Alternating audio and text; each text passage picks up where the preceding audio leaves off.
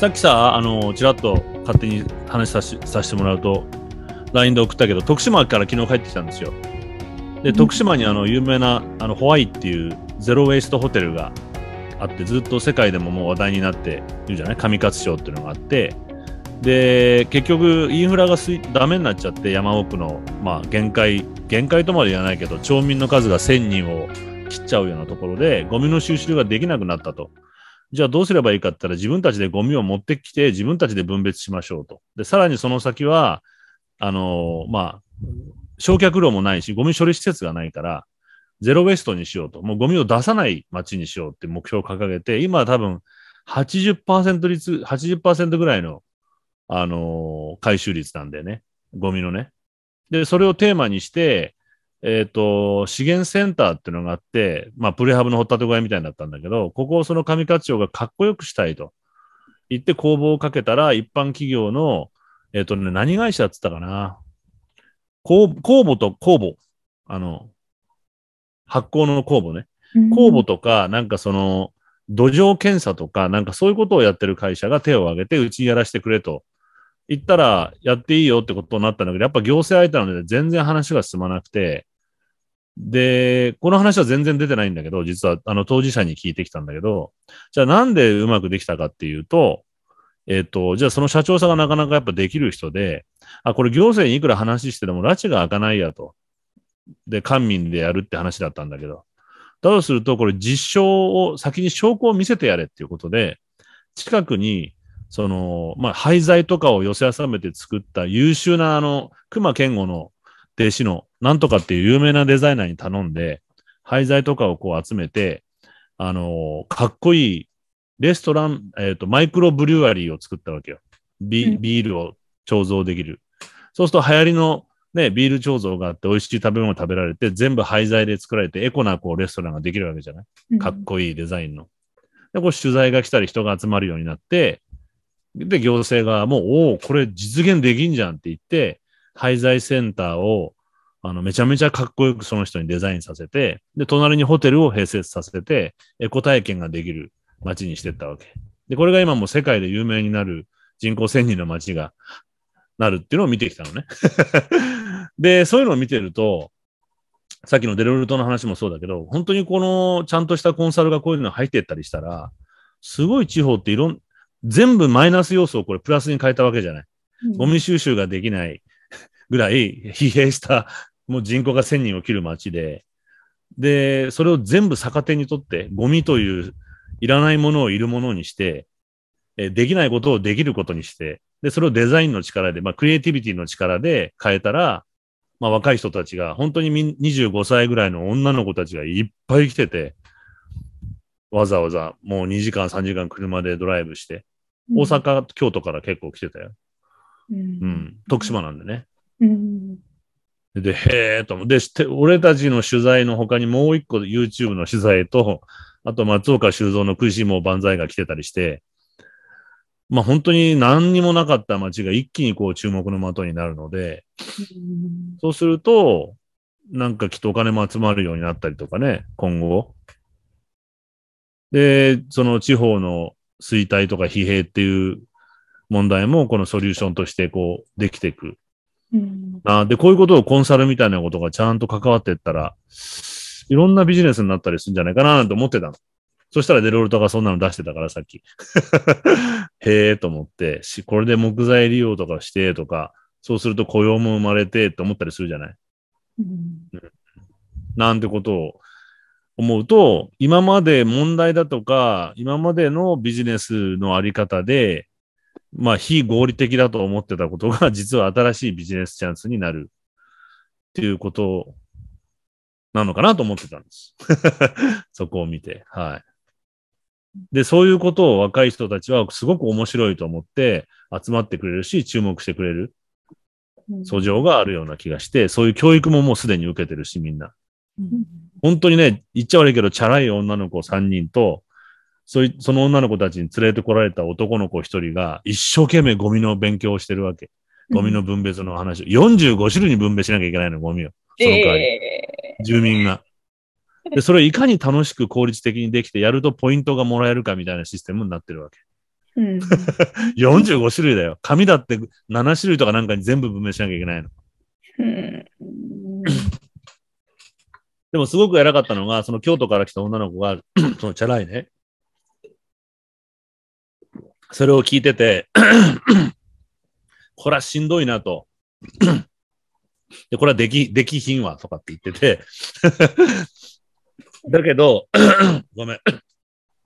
ここではそれがきうまくできてるっていうふうに言ってたのね。だからちゃんと本質を分かってるなと思って、このモデルはこの土地でうまく機能するモデルであって、うん都市部とか他のところには他のやり方をしていくといいっていうふうに、これをアイデア元にして、でそれをそのまんま美しいからって言って全部にこうインポーズ、あの、取り、なんかこう当てはめていくんじゃなくて、アイデアをちゃんと汲み取って話を聞いてたから、あすごい理解力だなと思って、感心してたの。どうしてもそういう綺麗な話ってそのまま受け止めちゃうじゃない？うん。あ、の、その半開きの、半開きだっけ？さあちゃん。半開きな人たちって、ね、その、エコ原理主義みたいになっちゃうじゃない？だこれはしんどいから都会の、都会の人間は無理だってはっきり言ってて。うんで、もっと複雑だから、社会も。で、やっぱ千人の村だからできること。うんだけど、それをモデルにして考えていこうっていうふうに勉強しに来てたよ。うん。で、すごくファッショナブルなんだよね。だから、作りが。あの、調べれば出てくると思うけど。すごかったです。はい。それと、もう一個は、その、大阪にあるフリースクールの主催者が、えっ、と、子供たちにアウトドア体験をさせたいと。うん基本的に月1回やってるらしいんだけど、まあ、ちょっともうみんなただのキャンプじゃ納得いかない、飽きてきちゃってて、いわゆるそのマリンアクティビティ、カヌーに乗ったり、サップをしたり、キャンプ、その、キャンプにと、YMCA のキャンプに泊まりながらやりたいんだけど、お金がないということで、俺が一緒に、あのーいろいろやってる、そのキーンっていうアウトドアメーカーに頼んできて、もともとそのキーンっていう会社が、えっ、と、子供にアウトドア体験をさせたいという基金を設けてるのね。キッズグランツっていう。で、そういうふうに審査を通ればお金出してあげると。で、その審査に通ってアウトドア体験やるんで、その取材に、じゃあ行きましょうって言って行ってきたんだけど、そのフリースクールの話を聞くとさ、で、子供たちまず見てると、なぜこの子たちが学校に行けないのか全くわからないような子供たち。そのフリースクールで元気になってる子供たちを見てると。ただの子供たちなんで、でこれは明らかに今の学校、この子たちがこぼれちゃって、もう膝を、もう一言も喋れない状態で来るんだって、フリースクールに。うんで、俺が会った段階ではもうギャーギャー言って、あの、せえっ、と、小学校1年生から高校3年生までいるわけで、この世代間も全部乗り越えて、お兄ちゃんはちっちゃい子の面倒を見るし、逆にちっちゃい子は内向的なお兄ちゃんのことをからかって、海に飛び込ましたりするし、すごくいい関係ができてるのね、見てると。うんで素晴らしいなと思って。で、これはもう明らかに不登校っていうのは子供の問題じゃないってことは、子供の問題っていうふうにされちゃうし、親も親の問題っていうふうにして悩んじゃってるし、教育が間違ってたのかとか。これは明らかに教育制度が破綻してるわって思っちゃって。で、今全国で20万人いるんだって。高校生までで。で、これを、じゃあ、その NPO がどうやってやってるかっていうと、月4万円どうにか捻出してもらって、あの、フリースクールに来てもらってると。だけど、正直言って生活困窮家庭もあるので、4万円が出せないと。うんっていう時は、その、ファウンドから、みんなに寄付してもらったお金から支援して出してると。で、なんでここに公的資金が入らないのかと。子供たちのせいじゃないのに、フリースクールを実質的にやって、まあ、はっきり言って、そこからこぼれた、まあ、被害者って言ってもいいと思うんだけど、が自ら負担を負ってやらなきゃいけないし、まずフリースクールまでアプローチできないと。全く公的機関がフリースクールを紹介しないし、困って困って困って、どうにかインターネットで調べて、やっとたどり着いた人が来れる段階。で、一切そこに、まあ、橋渡しみたいなことはしてくれないと。で、世間もちょっとフリースクールをやっぱり色眼鏡で見てると。部分があるんじゃないかと。いう感覚が、感じ、まあ、っていうのをし俺も知って、もうちょっと、例えば学校側が保健室登校みたいなことを進めたりするわけじゃん。俺の友達の子供もそうだったけど、保健室、保健室登校なんか進める前に、あ、じゃあフリースクールいいんじゃないですか？みたいな感じで。進められるような、で、そこにちょっと補助金が出るような制度を作るべきだと思うんだよね。俺は。なんか。じゃないと20万人もいて、フリースクールにで来て来れてる子なんて、ほんの一握りだから、ほとんどが引きこもりだって、やっぱり。で、まあ自殺しちゃう子もいるし、親が自殺しちゃったりもするんだって、母親が悩みすぎて。うん連絡が突然取れなくなったと思ったらお母さん自殺しちゃったりしてるんだってうん。その主催者のお兄ちゃんに聞いたらね。まだ40そこそこのお兄ちゃんが3つの学校大阪で3校やってるって言ってた。それぐらいもうニーズがあって、自分でもう手一杯って言ってたよ。うん昔れは言ってくださった参考ですよね。昔言ってくださってましたよね。そのフリースクール。な LINE で。んだっけ？あ、そうそうそう。あれですよね。あれね、めっちゃうちの地元近いんですよね。あ、そうなんだ。うん。うーん。知らなかったですよ、あったのは。今ね、年だから、うん表には出ないわけ。こっちからアプローチして調べないと。多分、知らないってことは、うんみんなの目に留まらないようにな、止まらないようになってるっていうか、誰も止まらせてくれてない。自分たちで発信して、受け手側が探さない限り、公的なところには目につかないように。目につか、わざとやってるわけじゃないよ。誰も助けてくれないっていうこと。うん。みたいね。あれですそれはちょその食堂の話の時みたいに、公的資金が入るとまたややこしいんですかね？そう政府にそう。多分ね、それもあるし、俺が一つやっぱりそう思ってるのは、国としたら税金を集めて義務教育、義務教育ってものを主催してるので、うんそこを否定することになっちゃうと思うんだよね。フリースクールってことを認めて、そこにお金を出すことも、うん彼らの建前として。うんでも実際もう機能してないのは現実なので、うまく、それこそあの、湯浅さんがやってるみたいに、柔らかな、あの、ネットワークみたいなものを作ってうん、そこに少し支援できるようにしてあげればいいと思うんだよね。直接国が個々に支援するといろんな、また、レギュレーションが入っちゃったりして面倒くさくなっちゃうと思うので、ある程度柔らかな、その、共同体みたいなものを、連そのアライアンスみたいなものを作って、で、湯浅さんみたいなああいうできる人が窓口になって、政府と折衝しながらうまくやっていくみたいなところじゃないのかなと思ったりしてね。うん。やはり公の教育の質を上げなければ、その、無理か。結局、あの、フリースクールに流れることをもっと推奨しかねないと思うんですね。そういうことか。うんあの、根本の問題を直さないとっていうね。そうですね。なので、確かにその補助等必要なんですが、その仕方ってすごく難しいなと今感じます。うん逆にもう、あの、うちで面倒見なきゃこっちどうぞっていうふうになりが、なってしまうかもしれないうんから、だよね。今私が描いている、まあ、公の教育の理想像は、とにかくバリエーションを持たすということで、それはその教育の質だけではなくて、規模もですね。例えばそのフリースクールとかが合う人は、やっぱりこの大きな学校で教育を受けるっていうことが合わないっていうことが、あの、非常に大きなあの要因としてあると思うんですけれども。でも逆に日本人、いわゆるオ オーソドックスなというか、日本人は割と大きな学校で教育を受けることに慣れていたりとかするので、その公の学校の規模をもうちょっと、そうですね、都市、特に都市部、人口がね、集中しているところこそバリエーションを持たすと、選択肢が増えるんじゃないかなと。学校のいろんなカラー、カラーがあったり。ねうん氷のカラーをもっと出す、出すというか。でも実際少子化しててしてるわけだからさ、はいかつて昔みたいに難しくないわけだよね、それをやることは。全くね ねとんでもないぐらい子供って少ないわけだから、一クラス、うんえ、一学年2クラスとか3クラスなわけじゃない。ざくっと考えて昔の半分以下だよね、俺の時代の。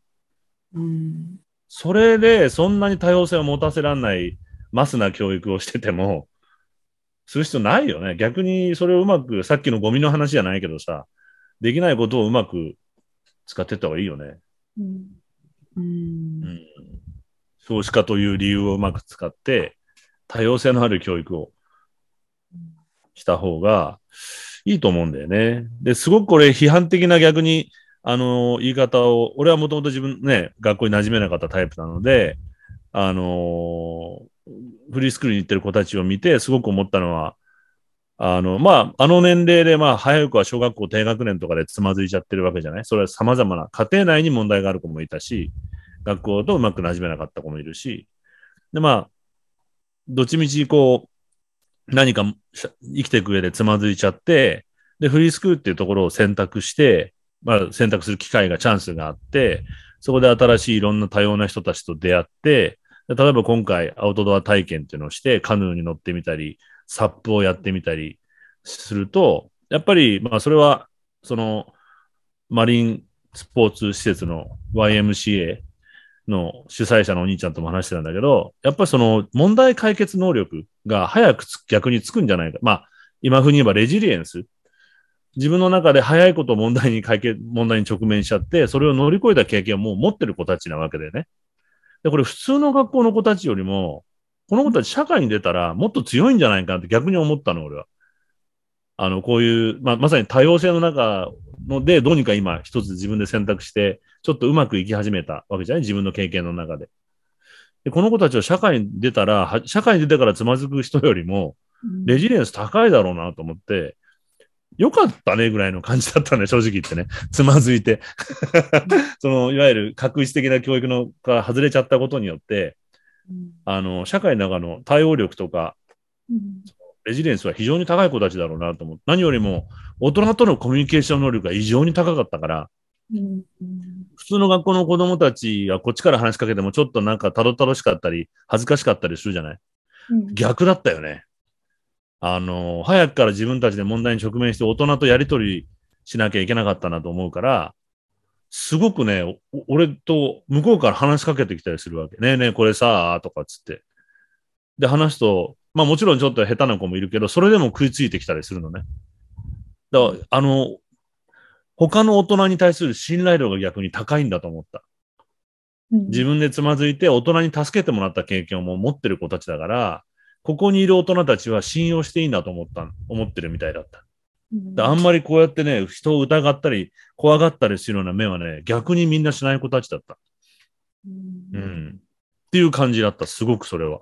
コミュニケーションで協協調性も高かったし、その中でね。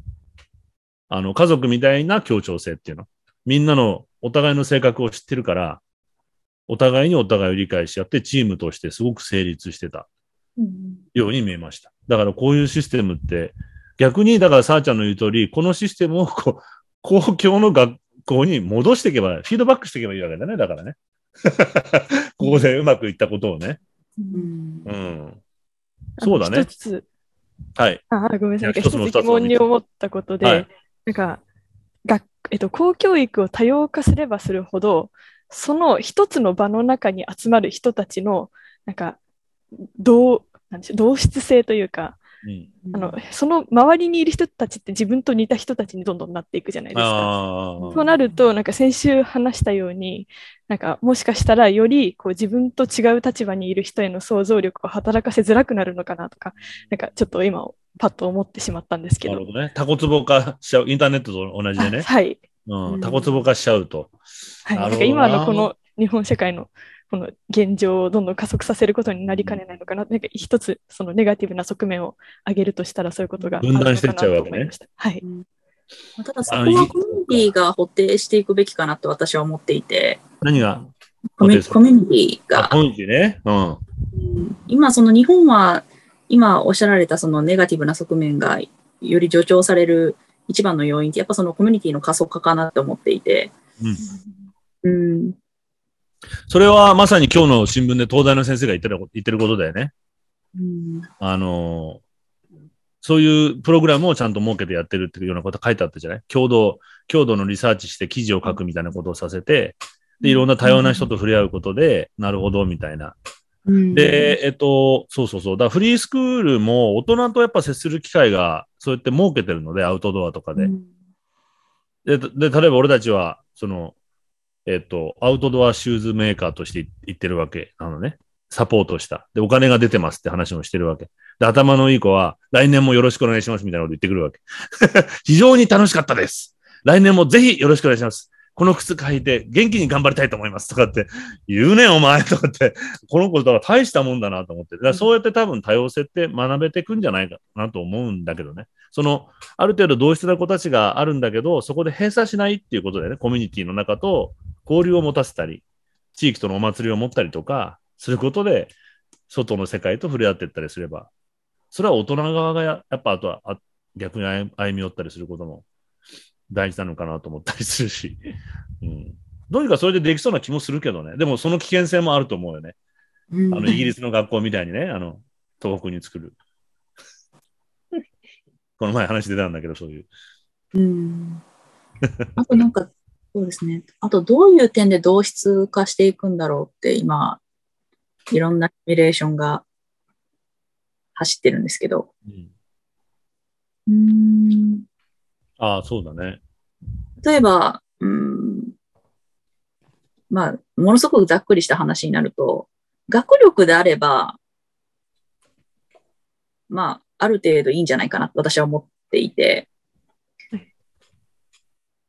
ただその学力と、まあその家庭の、まあ、家庭環境、まあ、あの、あらゆるデータで測れるというとどうしてもね、あの、経済的なバックグラウンドになってしまいがちなんですけど、でもそこはどうなんでしょうね。うん。学力が同じ人がなんか常に周りにいるっていうのもなんかわ割と問題なのかなと思って例えばその自分は簡単に理解できることが普通に理解できない人がいるっていうことを学ぶ機会がとても少なくなると思っていて、うん。そのなんか本当にあなんでしょう。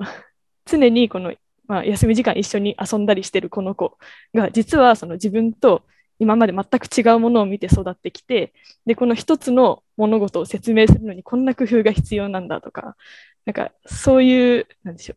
せ自分で説明をしようと試みる中で学ぶ、その自分とその人の違いっていうのが経験でしづらくなるのかなとちょっと思ったんですけど。うんどうなんそれもすごくわかるんですけど、私は逆にその学力のが多様化しすぎて、それぞれが学べない弊害の方を見てきているので、日本では。う。はい。で、その、まあ、例えば小学校っていうレベルでは、その今おっしゃった方を優先してもいいかもしれないんですが、あ、でもどうなんでしょうね。うーん、幼い頃にそういう、なんとなくの、えーまあその、学力というか知的レベルの違いっていうのを経験するいう経験は持っておくべきだと思いつつも、ただ実際に学習段階に入るとき、うーん、どうなんだろうね。それってやっぱり全体的にこう教えていくっていう、まず前提を壊していくことが、壊せば、様々な子で勉強できる子もできない子も、同じ環境に置きながら、先生がちゃんと人間的に付き合っていけてれば、この子はできる子で、ここまで教えていく。この子はこのペースで教えていくっていうような、その教育の仕方もできるんじゃないかなと思うんだよね。一律的にこう合わせなくても。あの、さっきのフリースクールばっかりを美化するわけじゃないけど、名前がココっていうのは、え俺はその、ここっていう場所の意味だと思ってたのね。行き場がない子たちのここ。ここがあるよっていう。そうじゃなくて、個々って意味だと。個々によってみんなバラバラなので、そのバラバラのまま大人たちがやっぱ合わせていって、その子たちの特性を伸ばしていくということができてないから、そのまま特性を遅い子も早い子も、早い子はどんどん行ってくれと。遅い子は遅いペースで、それは悪いことじゃないから、そのペースで行きましょうっていうふうに。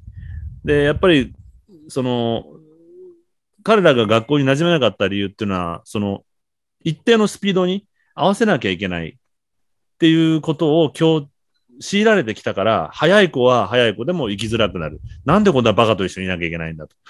遅い子は遅い子でついていけなくて悩む。だからそれは何かこうパブリックな学校でもせっかく少子化なんで、例えばなんだっけ、スウェーデンじゃなかった、どこだっけ、フィンランドの授業がほら、あの、いわゆるこういう授業じゃなくて、一人一人バラバラに勉強してるみたいな、そういう形を取っていけば、何か、あのーそんなに学力で分けなくても、先生の中では学力で分けてて、あの、子供たち、場としては分けなくてもいいの、分けなくてもいい方法があるんじゃないかなと、俺は気がし,、ま、しちゃった、今。私は今ここの議論で二元化してしまっている気がし、私が言う多様性っていうのは、あの、多様性の中でだんだんいろんな人が固まっていくっていうこともわかるんですけれども、今、あの、お話に出てたような、まあ、いわゆる北欧によく見るタイプの学校があってもいいし、学力でなんとなく分かれている学校があってもいいっていう意味の多様性なんですね。あ、なるほど。あの、なので、うんうん、二元化しなくてもいいかなって思っています。というのは、やっぱりその歩行型も万能ではないと私は思っていて、うんやっぱりそのお互いにメリットがあると同時に、やっぱりそのどこか特化している学校に追いつけない部分もあるんですね。例えば専門教育であったりとか。で、まあそのまあ必ずしも、じゃあ、公の教育でいろんな人が専門教育を受けないといけないかっていうと、またそれも違う話なので、だからその辺は選択できるようにできる、少子化だからこそできるようにすべきじゃないかとも感じたり。なんか同時にさ、それ、だからサードプレイスみたいなものがあるのと、やっぱりいいのかもしれないよね。そういうふうにすごくこう、勉強ができる子たちが行ってる学校があったり、まあ本当にそういう多様性の一つとして、さあちゃんの言う通り。だけど、そういう子たちが、俺たちの時よく児童館、児童館ってみんなの時あった？ああります児童館行くといろんな子たちがいて、他の学校の子たちとか、いわゆる交われる場所で、とにかく遊ぶっていう目的だったら、あの、共通項を見出して遊ぼうとするじゃない、子供たちって。差を、差を乗り越えて。だ教育は教育で、さあちゃんの言う通り様々なこう多様性がある中で勉強ができる子が、例えばね、学校があって、飛び級みたいにガンガン勉強できる子たちが集まってるところがあるけど、この子たちもやはり子供であるので、子供らしさをちゃんと共通な言葉として、有田さんが言うように、さっき言った遊んでる子子たちとどう、遊ぶ場所を作ってあげるってすごく大事かなと俺思った、今。で、遊ぶ中で、こん勉強がすごくできる子は、さ有田ちゃんが言う通り、いや、この子たちってこんなことわかんないんだ。じゃあこうやって話せば一緒に遊べるかなっていうふうに思ったり、ちょっとのんびりな子は、え、何言ってんのかわかんねえっていうふうに、何ちゃん頭いいねみたいなこと言いながら、だけど遊ぶという共通目的は、なんかね、このアウトドア体験をしてるのを見るとすごくそう思ったのね。共通認識が、あの、勉強であったりとか、何か競争であったりしないので、年齢の違う子もゆっくりな、正直でちょっと障害のある子も、あの、LD みたいな子たちもいたから、そういう子たちも、子供たちってやっぱ基本は子供なので、これも決めつけかもしれないけど、遊ぶっていう目的のためにはなんかすごくこう強調していく感じがあって、で、そのフリースクールとか YMCA の指導員の人たちは、見事にそこをこう引っ張り出していくんだよね。頭の良くて、へえみたいな子たちも、その楽しさをくすぐられると、歌って踊っちゃったりするわけ、やっぱり見てると。で、うまいなぁと思って、ちょっと感心したのね。だそういうこう子供らしさをこう発揮できる、共通できる、あの学校以外の場所みたいなこともあると、あの、その、さらに多様性が増していくかなって気がしたよね。今学校の中で全部遊びも何もスポーツも勉強も全部一緒になってるじゃん。うんうん確かにその子供らしさとかこう自由なことを、まあ自由さっていう要素を、まあ主に置くのはサードプレイスがすごく私、個人的にはいいなと思っていて、というのはその子供時代に子供であることを強いられたっていう苦痛無理やりね。の思いわけなんです うん大人が作り上げた子供像でいないといけないっていう。うんなので、その子供じゃなさそうな、あの、まあ、子供っぽくない子供に対して、子供であっていいんだよっていうのが逆にこう、すごくバードンだったというか、ああ、わかるわかる。それもだから押し付けなんだよね。そうなんですよね。だから、ある意味その、うん、それはね、俺はやっぱ大人の力だと思うな。例えば、さあちゃんみたいな子供が、ちっちゃい頭のいい子がいて、その、本当に頭のいい子供の子供らしさをちゃんと見極めてあげるっていうのかな。やっぱり子供だと思うんだよね。その頭のいい子も。でうん、大人の思ってる子供を押し付けるんじゃなくて、まさに、この子はどういう子供らしさなんだろうってことを、大人側がいつもこうま、知っていこうとする努力っていうのがすごく足りないと思うんだよね。うん。あれ、この子わかんねえ。何なんだろうって。あの、まあ、そのフリースクールの人はそう言ってたよね。どんなバックグラウンドとかいろんな問題がある子供に対して、こちら側から何かをしようっていうのはしないと。何がしたいんだろうとか、どう、どうどうすれば楽しいんだろうっていうことをいつも考えて接してるようなことを言ってた。だから、さあちゃんが楽しいと思うことを共通項を話せる大人だったら、小学校のさあちゃんはすごく、おお、こいつ話わかる親父だなって思ったり。ま あなんか今お話聞いてて私すごく感じたのが、おそらく大人が子供と接するっていう態度で来ているから私は馴染め。そうそう。わかるわかる。俺もそう思う。うんうん。あの、そう思う、本当に。非人格じゃないんです。なので、うん私は20歳前後で大人子供っていうよりは、本当に一人の人として接しているかどうかっていうとこ。一つの人格としてね。子供の時に子供扱いしやがってってやっぱ思ったじゃん。うんこの野郎子供扱いしやがって、このバカって、俺も思ってたので、ちゃんと接してくるかどうかってことだけ見てると思うんだよね。うんうん正直人間ってただご飯食べて寝て毎日過ごしてるだけで大人になるので、それで評価が変わるっていうのはすごく理不尽だなってずっと思ってて。うんそれはちゃんとね、やっぱそのフリースクールの先生をやってたな。うん。あの、一人の子のに、子として接してる。じゃないと多分、相当な、まあ、不登校状態だった子たちは、ああいうふうにはなれないっていうふうに話を聞いてあげないと。うん。っていうことが、なかなか今の公教育ではできてないなっていうのが、やっぱり、いずれにしろ、うんうんだと思うな。で、ちょっと話それちゃうかもしれないけど、さっきの愛さちゃんの話に近いのかもしれないけど、俺が本当に感動した話させてもらうと、さっきもちらっと言ったけど、お互いに子供たちがお互いの特性をよくわかってるんで、あの、明らかに問題のある子が理不尽なことをやっても、その子をサポートしてあげる子供みたいな、年下なのよ、その子が。うんで、俺が会った男の子はすごく家庭に問題があって、あの、わがままとか俺にも言ってくるわけ。で、それを、俺は面白いから一緒に付き合ってたのね。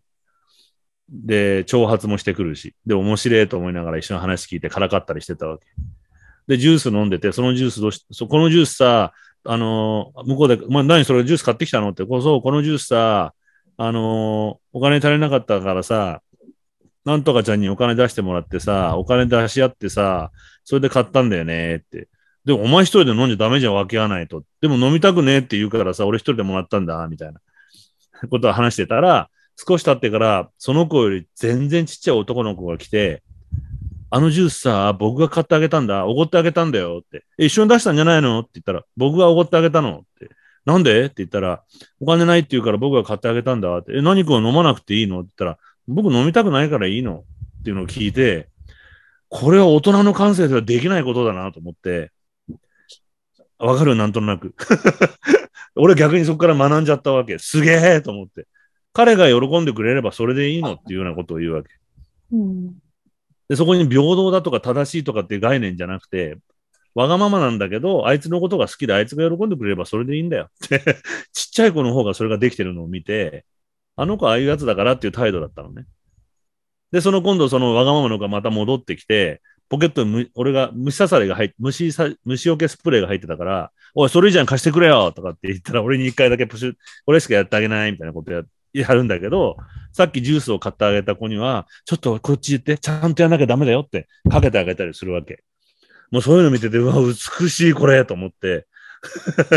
だと、その二人だけにちゃんと共通する相互理解みたいなものがあって、何ちゃんのことは僕がやってあげるからって今度わがままなやつがやってあげたりとかしてるわけ。こういうの見てるだけで俺はもう楽しくって、大人の概念でこういろんな、あの、人間関係を押し量っちゃいけないなとか、で、まあ、もう一つはもう、ちょっとやっぱこの子 LD かなっていう小学校高学年の子がいて、みんなが海にバンバン飛び込んでる時に、僕に向かって、ねえねえ、っていうか何って言ったら、あの海深いかなって言うから、いや、深いと思うよ、と。だけど、このライフベストつけてるから、バーンと飛び込んでも浮くから大丈夫だからみんなやってるからやってごらんよって言ったら、うーんってなってるわけ。そしたら今度しょや、やっぱり小学校1年生ぐらいの子が、二人で話してたら、バーって走ってきて、有無も言わさず、その子の大きいお兄ちゃんの手を取って、海までバーって引っ張ってって、海に落とすわけ。で多分普段から、このお兄ちゃんはシャイで、そういうことができないっていうことを、ちっちゃい子が分かってて、俺と話してるのを見て、ああ、またやってんなと。ぐずぐず言ってんじゃねえって言って連れてって、で、その瞬間で、そのお兄ちゃんは、もう壁を乗り越えられるわけよ。できなかった壁を。で、面白がって2回3回飛び込み始めるわけ。で、こういうの見てるだけで俺、楽しいなと思って、でなんかこういうふうに子供たちが自分たちの力で、あの何か大人たちがなんかややこしいことしなくても、ちゃんと勉強できる子はちっちゃい子に教えてあげたりとか、なんかそういう場所みたいなものって、すごくあるといいなと思ったんだよね。うん。で、まあもちろん、全体的なルールあるからね。はい、ちゃんとみんな話聞くみたいなことはやるんだけどね。おい、なんとかダメだ話聞けみたいなことは当然やるんだけど、この子供の能力って大人が思ってるほど低くないってすごく逆に大人ができないことみんなやってるぞと思ったりしてね。で、とにかく俺、僕からちょっと美化して見てるけど、部分もあるけど、俺が見てる限りは、とにかく楽しさに対して貪欲だったから、子供たちが。楽しい、どうすれば楽しめるかってことを貪欲に求めて で、自分でやるよりこいつをどうやって巻き込むかとか、なんかすごくそういう感じがしたな。うん。で、それが大元は全員不登校だって聞くと、いやいやいや、これは20万にとんでもない損失を社会はしてるなと思ったわけ。日本は。こんな能力の高い子たち。で、もしかしたら僕が思ったのは、他者に対する自分が傷ついた経験があるから、そういう他者への思いやりみたいなものがもしかしたら人一倍強いからそういうことができるのかもしれないっていう、ちょっとね、美化した見方もあると思うけど、とにかくね、そういうのを見てるだけで楽しくって、で、多分、こういう子供たちのすところを見抜けてない大人たちの方が多いんじゃないかなと思うんでね、こういうコミュニケーションの仕方とか、もうちょっと変わった子はこの子はこうこういう子だからっていうふうに決めちゃったり。うん。なんかね、すごい楽しかったよ、見てって。なんかこれうまく活かせる方法ないのかな？勉強ができて、それこそ弾かれちゃう子もいると思うし、さっちゃんみたいに。あの、ねえ、だいろんな理由でこう、そう、こう、でも子供たちでやっていけばなんかうまくできるんだなと思ってね。うん。今お話をお聞きして、結構そのルールセッティング、その場の中でのこの、その暗黙の了解というか、何がよしよしとされて何が悪なのかっていうのがすごく重要なのかなっていう気がして、例えばその、あの、先ほどの小学校高学年の LD の子うんがその何か新しいことをするのが怖いとかっていうことがあったときに、例えば普通の、今、例えばその私が小学生の時の、あの、小学校の授業で水泳の授業があったとすると、その水に入るまではもう、あの、なんていうか あの、全員一斉だし、それに従えない子はできないことされもたう見し、なんかそのために、はい、うん。あとなんかタイマーがこう、あの、セットされて誰が一番早くできるかなみたいうんな、早い行動偉いみたいな風にされたりとか、なんか結構その、うん。あの、大人数をいっぺんに統率しようとすると、うん。その、だ、優等生と、その、問題児っていうの、なんかこの濃淡を何かルールメイキングによってこう、そう。見せようとする。で、それで、あの、みんなが優等生に近づきたいと思わせように、とすることによって、こう、統率を図ってるのかなと今思って、でそれを一旦こう外してみるだけで、なんでななんでしょう。それを外さないと、この優等生ほど偉いと思ってるから、できるだけこの問題児とは距離を置こうとする生徒がすごく増えるのかなと思って、それが、があのなくなることによって、今のそのフリースクールみたいな状況が生まれてるのかなと、ちらっと思いました。なるほどね。これ社会でも、大人の社会でもそのまんまさ、それ、それってさ、教育されてるわけじゃん、そういうふうに、大人たちに。その水泳の授業から。で、教育された子たちはさ、大人になってもそれをやっていくから、こういう社会が出来上がるわけだよね、きっとね。うん成功者とかセレブみたいなことに憧れて、できない自分と比べてみて、で、社会的敗者が生まれて、敗者は手に、敗者は放っておくっていうような、弱者か、敗者じゃなくて。なるほどね。うん。なんかね、まあ、今日の新聞にもその、あの、メリットクラシーっていうの？あの、メリットがある。あの、何か結果が出る、効果が出るってことを優先して子供たちを教えてるわけじゃない？あの、この例として書いてあったけど、あの、いいカメラを与えて、で、あの、ある子は面白がっていっぱい写真を撮ると。で、ある子は1枚だけ撮ってもういいやってほっとくけど、大人はそこでどうしても、いや、これだけデータがあるんだからもっと撮りなよって写真撮らない子に言っちゃうと。でもそれはほっときゃいいんだってこの先生は言ってるんだよね。あの、もしかしたら子供なんで、今は1枚でいいかもしれないけど、何日か経ったらめちゃめちゃき、やっぱやってみようかなと思って撮り始めるかもしれないと。それはま、ほっとけばいい。子供に任せなさいっていうふうに。で、それも水泳の授業もさ、同じじゃない？今の話聞いてると。はい、やりましょうって言って、できない子はもうすぐ、はい、できない子は見学みたいになっていくんじゃなくて、もしかしたら来年になったらやる気になるかもしれないじゃん、その子。ね、来年の夏にはやる気になるかもしれないんで、それ個々のスピードもあるわけでさ。それもう、俺、小学校6年まで泳げなかったから、もうえよくわそれはダメだ。で、これダメだって言っちゃいけないんだけどね。ダメは言っちゃダメです。ダメなんて絶対言っちゃダメ。プールのさ、プールの端っこからさ、はい、向こうまでって言って、僕と山北さんっていう子だけ泳げなかった。ほら、トラウマだよね。山北さんの名前覚えてるってことは。そう、あ、あ、あ、あ目出し。もうね、いやー、もう辛かったね、あれね。ずーっとできない子扱いさ走って、れ走って、ょ。走って追いかけるんだけど、水の中を。そう、いやひー。それってだからさ、もう長い目で見たらやっぱ 虐待なわけだよ、もうそれね。大きな目で見たらさ。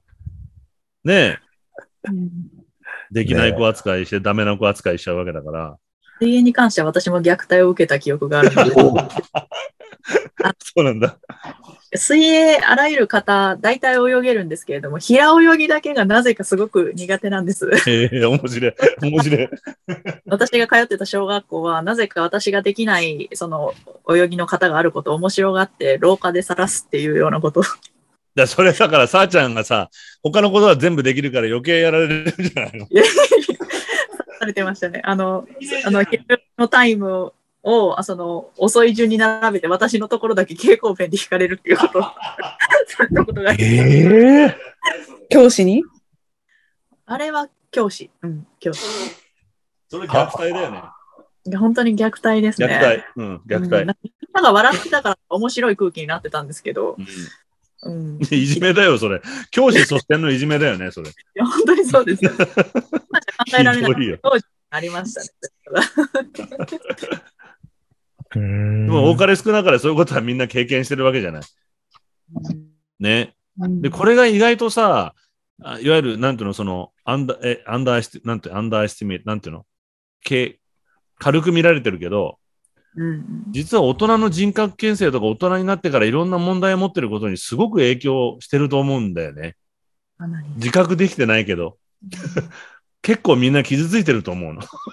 さっきみたいに名前、名前、仲間、そのね、同じ扱いを受けた女の子の名前忘れないぐらいさ。で、これはね、56歳とかなになっても傷ついてるわけだから、もしかしたらそれでゴルフができないこと悩むのもそれが原因かもしれないし。いやいや、そうだと、今そういうことも、もう一回ぐさっと来たら今だ。だって俺からすればゴルフできないことなんて何でもないわけなんだけど、だって俺よりもできるわけだしね、実際。だけどまだできない、まだできないって思ってるっていうのは楽しめてないわけじゃない？もしかしたら水泳の時のトラウマかもしれない。できない、お前はできないやつなんだってこう。ね。いや、わかんない。今冗談だけど、そういう、みんな知らないうちに多分大人になってから、かなり歪んだものの見方をする原因になったりしてんじゃないかなと思うよね。全然あり得る。差し伸べられないとか。うん。すごく小学校の経験から学んだのが、おそらく特に日本の社会って、その能力全体的に高いか低いかじゃなくて、そのそれぞれの項目どこが異常に高い低いっていう異常値を叩き出した瞬間に注目するんですよね。なので、いわゆるあのいろんな項目やってこういう図を書くもので言うと、いびつなものがあったら高くても低くても、それは能力、あの、良し悪し関係なく絶対に注目するっていう国民性だていて だから本当にあの波風立てたくない人生の場合は自分の得て増えてっていうのをなるべく ぼやかして生きろっていうのが私の日本の中での処世術でしたね、本当に。あ、でもほら、それは前昔からことわざである通りさ、脳ある鷹を爪隠すって、もう本当日本人のさ、特性なわけだよね。うん、脳ある鷹を逆に言うと爪を隠さなきゃいけないわけよ。せっかくいい爪持ってんのに、鷹で。うん いやいや、やばいやばい、バレちゃうよ、俺って。ちょっとこう、鳩ぐらいにしとかなきゃいけないわけじゃない。私その全体の能力分布を均一にしておくっていうのがミソなんですよね。うん。でこれってさ、さっきあの、アリサちゃんが言ったけど、もしかしたら、そうすることで国民としてもさ、コントロールしやすいっていう為政者の思惑もどっかにあるのかなと思っちゃったりもするんだよね。確実にあるとうん思います。あの、それは為政者っていうのは政治だけではなくて、うん経済か、いわゆるエスタブリッシュメントな人たちが、うんそういう国民性の方がコントロールしやすいわけじゃない、やっぱり。うんそれは消費者としても、経済人からすれば。で、政治家としたら国民としてもコントロールしやすい。で、そういうものをやっぱり意図的に作っていってしまってるんじゃないかと思うんだよね。ただ結果、その全体のパイがししぼんできて自分たちの首を絞めているってことに気づいていない本当にそう思う。今日本がこう、どんどん縮小してるのは、それが一番の原因だと思ってる。本当にそう思います。うん。うん。もう改めて今、広告代理店のやつと話をしてると、そういうやつがまた一人出てきて、うんはあ、本当にこうなんだって、やっぱりね。うんも仕事をすることよりも、問題を起こさないことの方が、を優先するわけ。で、彼が見誤っての、相手が俺だってことを見誤っていて、そんなことを俺やったら余計彼は問題を大きくしちゃう。あの、同じような同質の人だったら、彼のことを理解してあげて、問題が起こさないように、ゆっくり仕事を進めていこうとするんだけど、僕はそうしないので、こいつはダメだって公言してみんなに言っちゃうから。で あの、それで、それに対して石川さん怖いよねって言われたりとかめんどくさいよねって言われることは何とも思わないタイプなので、で、本当にその同質性っていうの、その均一性、同じ歩調で物事を進めていこうっていうのを見る。で、仕事を後回しにされると、本当に俺腹が立つよね。うん。誰かがだって被害を受けるわけだから、そうやって長い目で見ると。じゃない。うん。だとすると、自分の、あの、問題を起こさないように個人が仕事をされると非常に困る。でも、これが今日本の社会の中心だと思う、やっぱり。自分の首を絞めてるよね。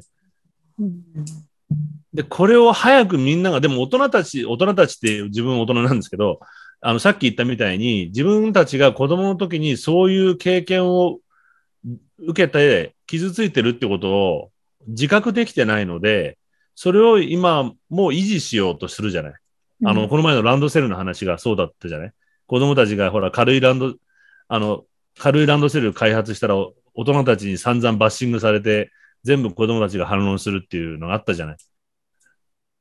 ああの、なんだっけ、小学生がカートになるランドセルを発明して、で、素晴らしいって言ってる人もいれば、でも多くの大人が小学生に対して、体を鍛えろとか、みんな重いの持ってきたんだからお前らも持てとか、それがいい思い出になるんだみたいなことをほとんどの大人が言ってきたのを見て子供が呆れてたっていう現象があったけど、結局自分たちがその負の、負の遺産を受け継がれていて、まあそれ虐待した人が虐待するって一番わかりやすい。虐待された人が虐待する親になるっていうのと同じ構造だよね。うんで、それを今だに子供たちに押し付けてるってことだと思うんだよね。社会としても。我慢して学校に行けっていう。みんな我慢したんだからお前らも我慢しろっていうさ。うんいや、あなたたち我慢して辛い思いして、だからこんなになっちゃってんだよって いうね。だから会社クビになったら自殺しちゃうんだよって言ってんのに、まだそれを、なんて言うんだろう。自分を責め続けてるってことだよね。僕がダメな人間なんだっていうさ。ゴルフできないのは僕のせいだって。これはいいでしょ、もう。ね。うん。あ、でもそれはね、そう見るとすごくわかるね。何かね。今、社会で何が。うんうん。で、未だにその、ツイッターだとかなんだかで炎上しちゃうのもさ、まあ、それはどの国でもあるのかもしれないけど、そこが大元にあるのかもしれないよね。いや、でもね、その子供、例えば俺としてもさ、あの話を戻すと、そういう子供たちと接すると、すごいリラックスするわけ。美しいなと思って感動して帰ってくるわけじゃない？その子供たちの人間関係を見てさ、こっちにちゃんとリテラシーがあれば、すごいな、すごいことできてるなって。で、逆に大人社会のそのストレスっていう発散できるわけ。そうすると、やっぱり大人もそういう子供たちとの遊びの場に加わっていくことってすごく大事だなと思ったんだよね。うんいわゆる、うん。子供たちの面倒を見るっていうかさ、今子供たちの面倒を見る時間がない社会になってるわけじゃない？大人たちが。いわゆるさっき言ったコミュニティ、さあちゃんの言った。コミュニティで子供たちを見守っていくっていう作業は、実は大人たちの救いにもなってるってことだと思うんだよね。うん。さっきみたいな人間関係を見たら、あ俺もあいつのこと仕事できないってさっき言って、あいつ潰してやるなんて思ったけど、できない奴はできないなりにどうにか してあげるっていうことを学ばなきゃなと思ったりね。で、まあそのリテラシーが大人側にあればね、利益になるんそうそうですけど、そうそうそう。それを逆に押し付けるような、やっぱりこの子は、なんていうんですか、ね。落ちこぼれっていう風にレッテル貼るようじゃ意味ないですよね。そこをまた大人同士で話せれば、もう大人を本当直さなきゃいけないってことだね、やっぱね本当に。そうだと思います。これはさ、うん。子供たちと、はい。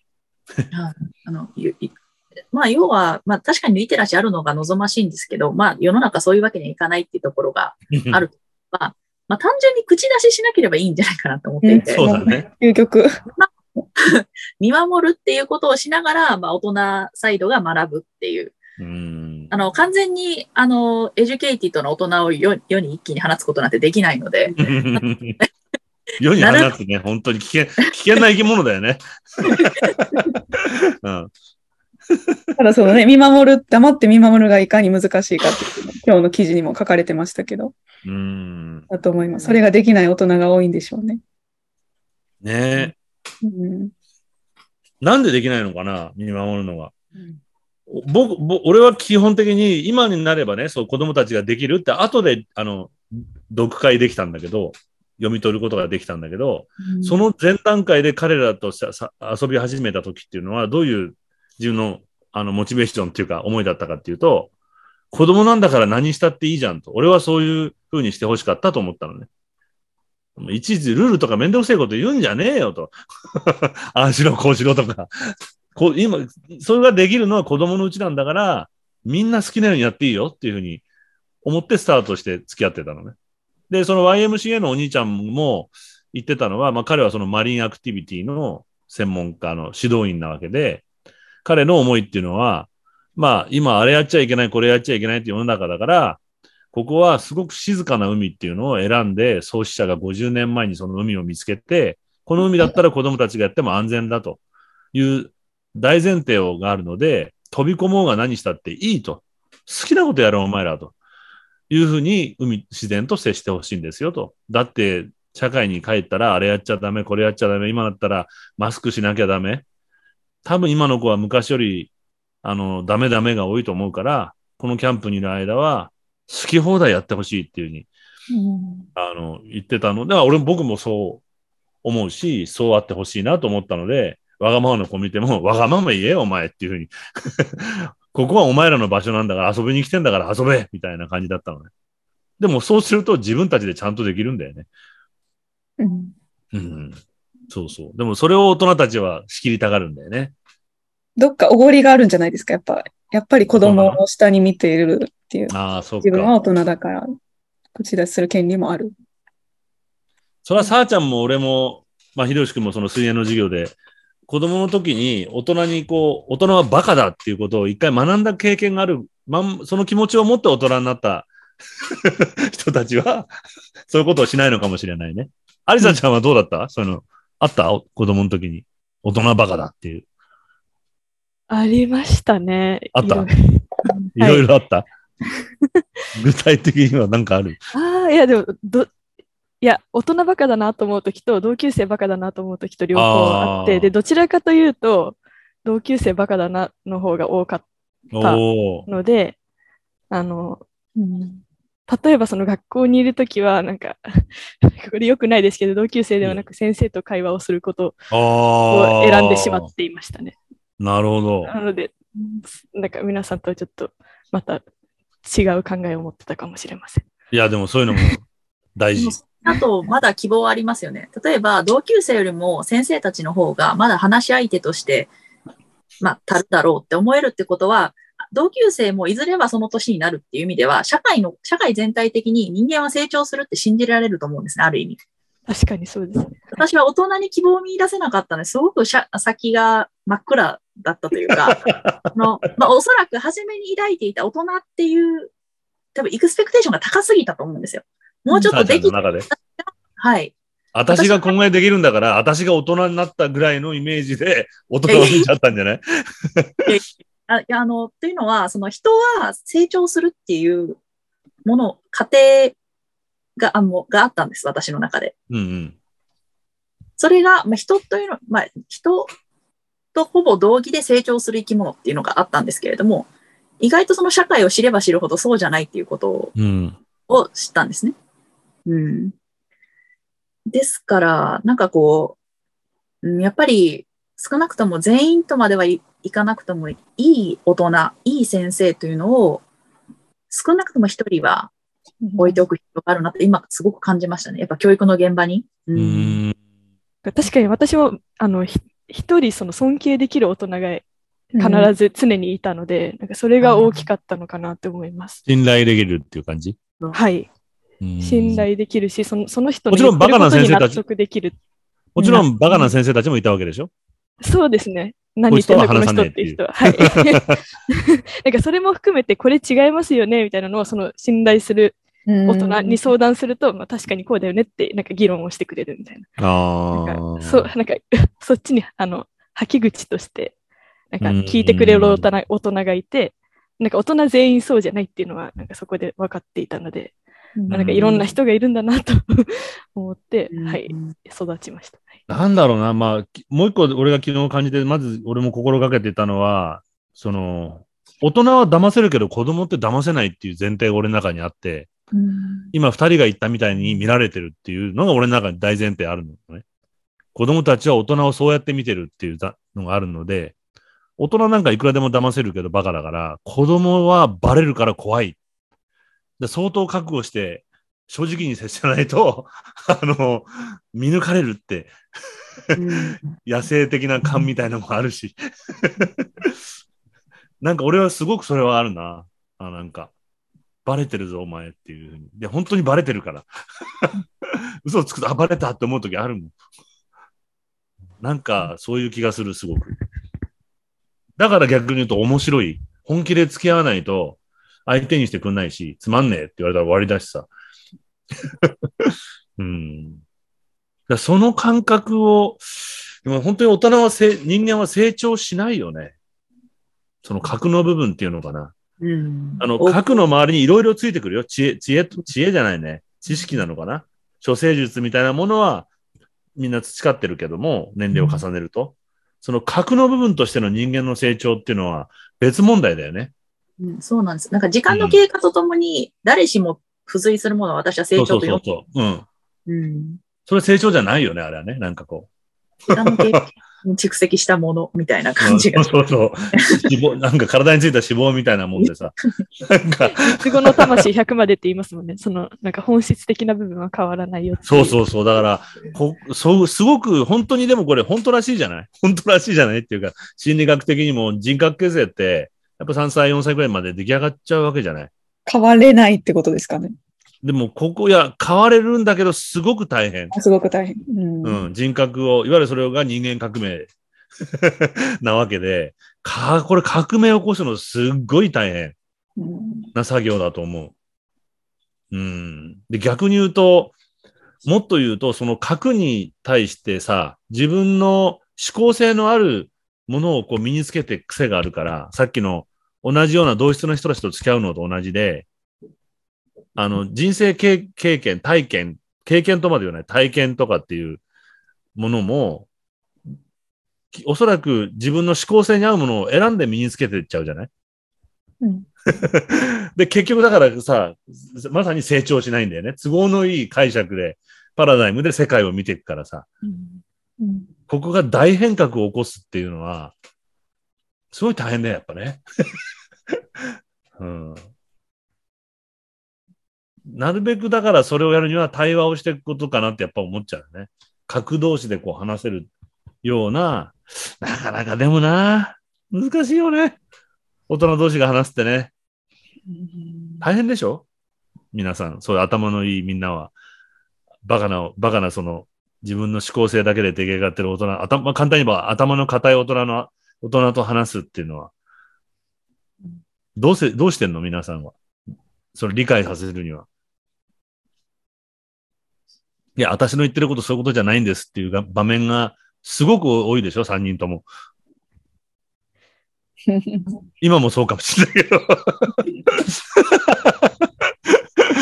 どう、どうやってやってんの？その頭の固い大人と話すときっていうのは、俺、本当に悩むんだけど、最近はもうやめちゃうってことが多いんだけど、話すので。も理解してもらおうともう元から思わないで望むことかやっぱ。もしれないです。ある意味諦めちゃってる。諦めちゃう。うん あ、この人とはもう、ななんか、仕事しない方がいいや、みたいになっちゃうのかでもこちら側はネタとしてすごい楽しませてもらうんですけど、人類学者のマインドで。え、アリサさんはどうすんの？そういう。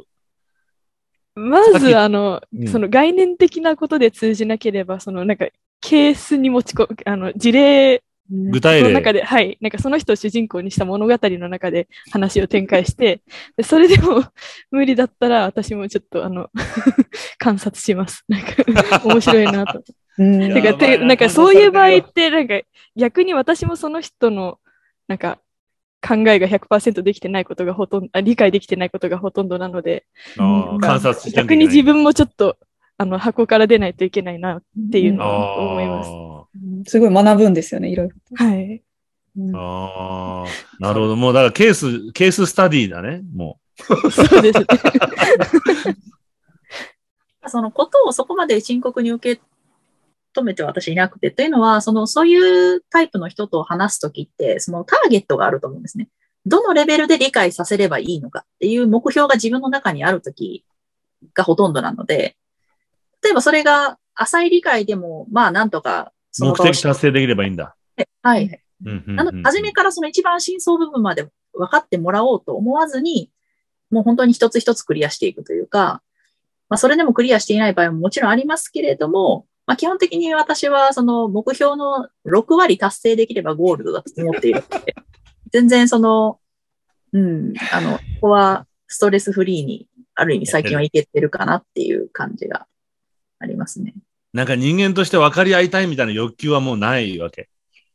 それはもう、幼稚園の頃に捨てまもうやめたもん。もうやめます。あの、それはなんか、すみません、傲慢な意味ではなくて、わかる、いや、わかるわかる。あの、人ってどこまで分かり合えるんだろうってすごく疑問だったんです、ずっと。ちょうどなんか卒園文集を書こうみたいな話になった時に、すごく私テーマにしていたんですね。人と人が、その、あ結局卒園文集があるっていう噂、あの、フェイクのあの話を園長先生が私に個人的にしていたので私書いてたんですけど、実際そういうお答えしていなかったっていうのがオチなんです だって、卒園文集なんて幼稚園生が書けるわけない。書けないですすよね。私わからない。字が書けないはずなのに、さあちゃんにはそのフェイクの何や課題を与えられてたわけ。すごくユニークな園長先生だったんですけど。面白がられてたんだね。そうですね。うんなので、そういうちょっとあの、ね、あの、そういうジョークを私は真に受けていて。で、その時にいう テーマにしていたのがまさにこう、人と人のコミュニケーションっていうのはよくいろんな、あの、議論のね、的になったりするんですけれども、果たしてそれを通してどこまで理解しているのかって、本当にそれはコミュニケーションによるものなのかって私は思っていて、ある意味本当に一番深い部分までお互いを分かり合おうと思うと、ただ魂の属性レベルで一緒じゃないと無理だって私は感じたんですよ、その時に。境外にね。もああ、でも境外でも実はなくて、もっと深いの？あの、境外の中でももっと私はカテゴリーがあるっていうのが私の持論なんですけども、うん。その、うーん、なんか、ある種、モラル的側面では境外ってランク付けできるんですけども、その中にももっと細分化されるものというか、その属性っていうんですかね。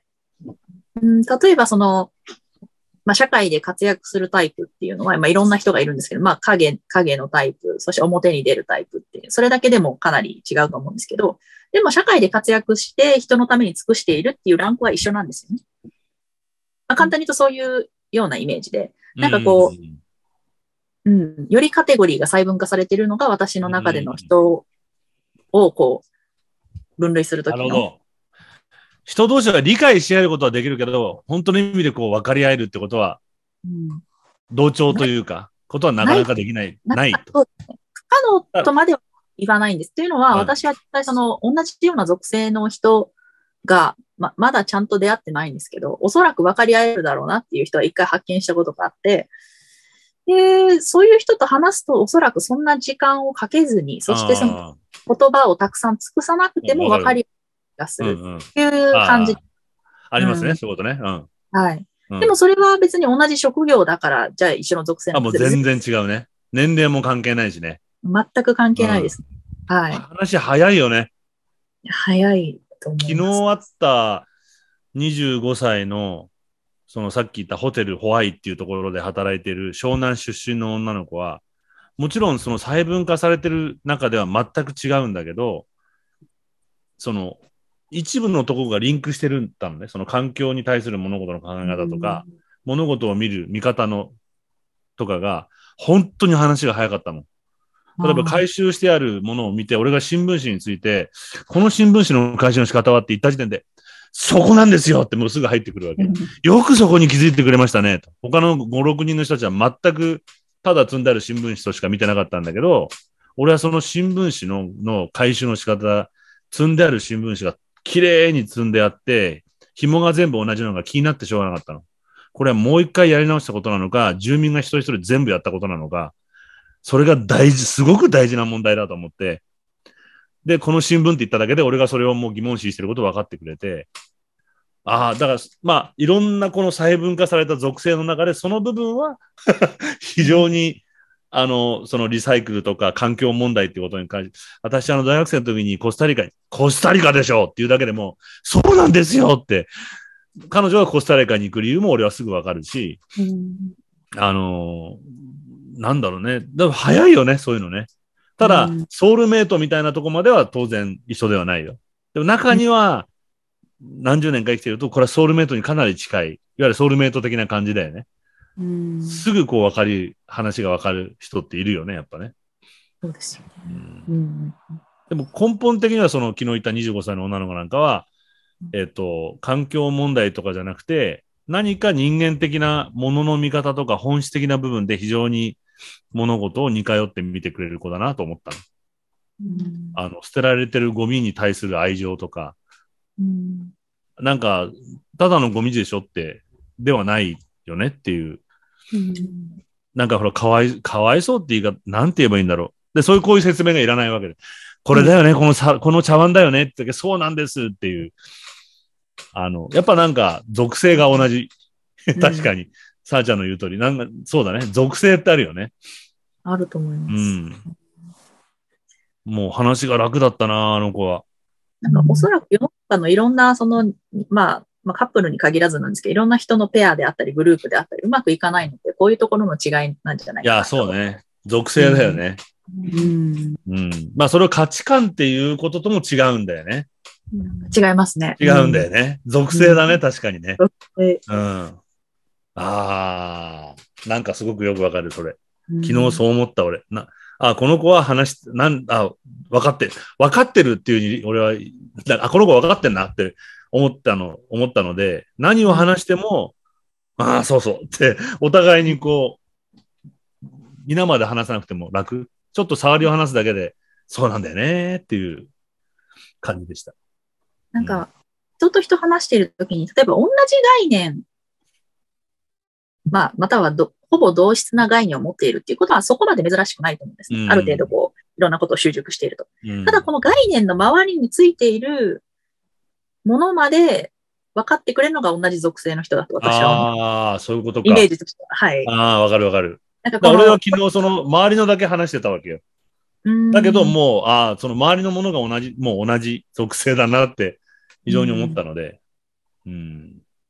もちろんね、見た目は25歳だし、全然服装も違うし、住んでる環境も育った環境も全く違うんだけど、あの、表面的なこのついてるものは。だから面白いなと思うよね。年齢なんて30歳ぐらい違ってもさ。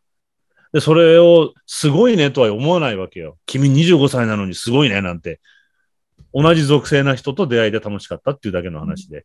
うん。で、逆にこれはさっきみ言ったみたいに、50歳だろうが60歳だろうが、全く俺が理解してることを理解してくれない人もいるわけじゃん。属性が違うから。逆に分かってるようだけど、それは環境問題として、としか話してくれない人もいるし。うん。ね、だからいろんなところがこう、交差するんだけど、属性が合わない人は いるってことだよ、やっぱね。ああ、いいこと言うね。面白い。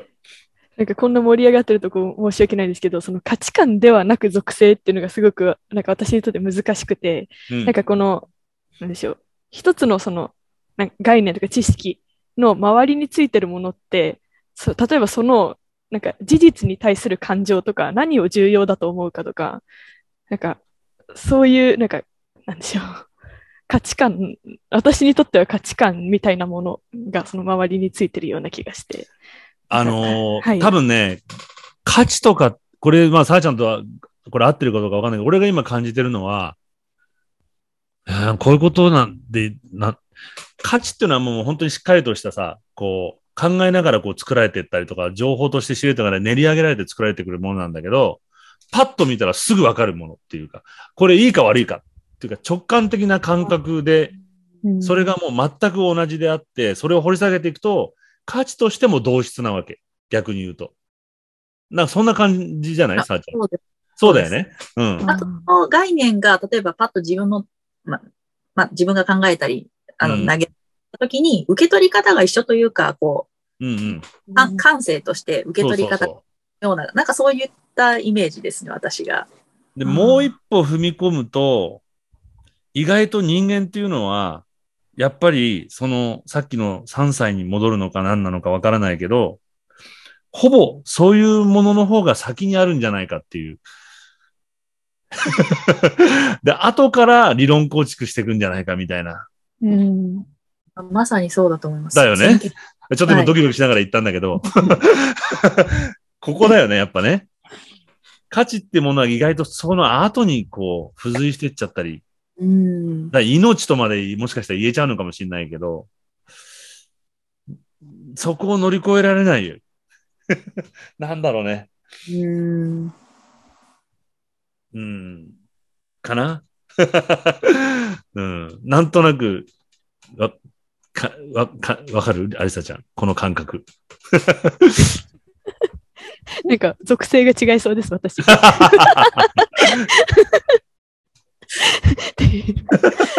か、その価値私にとって結構その、なんか価値の中に感性とか直感とかがうん含まれてるとか、なんかこの、命がこの価値観を形成するっていうような感覚で今までいたので、なんかそこら辺の理解の違いかなってい今。や、そうだ、命がか価値観をかあの形成するんだよね。で、そのあはい命で、かの感覚で、の方が先に共鳴し合っちゃうっていう感じ？うんはいなので、そうです。命のネイチャーって感じです。うん かなりスピリチュアルな、なんか、団体みたいなことになってきてるね、これ。でもこういう会話が一番楽しいです、私的には。あ、そう？ん、めっちゃうあ、楽しい。そう。でもなんかあんまですけどこれは普段できないん普段できないです。なんかもう、ちょっとこういう話するともう難しい、わかんないって言って、ああ。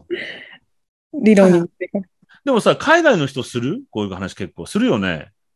しますね俺、よく前知ってた外アメリカ人の女の子とか何人かの女の子に、あなたはオールドソウルだっていうことを言われて、何のこと言ってんだって、ずーっとわかんなかった。結構アメ、あの、アメリカ人の女の子ってオールドソウルって言葉よく使うんだよね。で、どういうことっていうと、何度も生まれ変わってる人だって言われたりした。どういう感覚でそれを言うのかわかんないけど。ね、キリストの国で。そう、キリスト教徒のくせにとか思いながら。な、二、二、三人に言われたよね。その、オーストラリアのことをアメリカの子に言われたかな。あなたはオールドソウルで何度も生まれ変わってきてる人だから、どっかで合ってると思うみたいなことをやっぱ言われたりしたよ。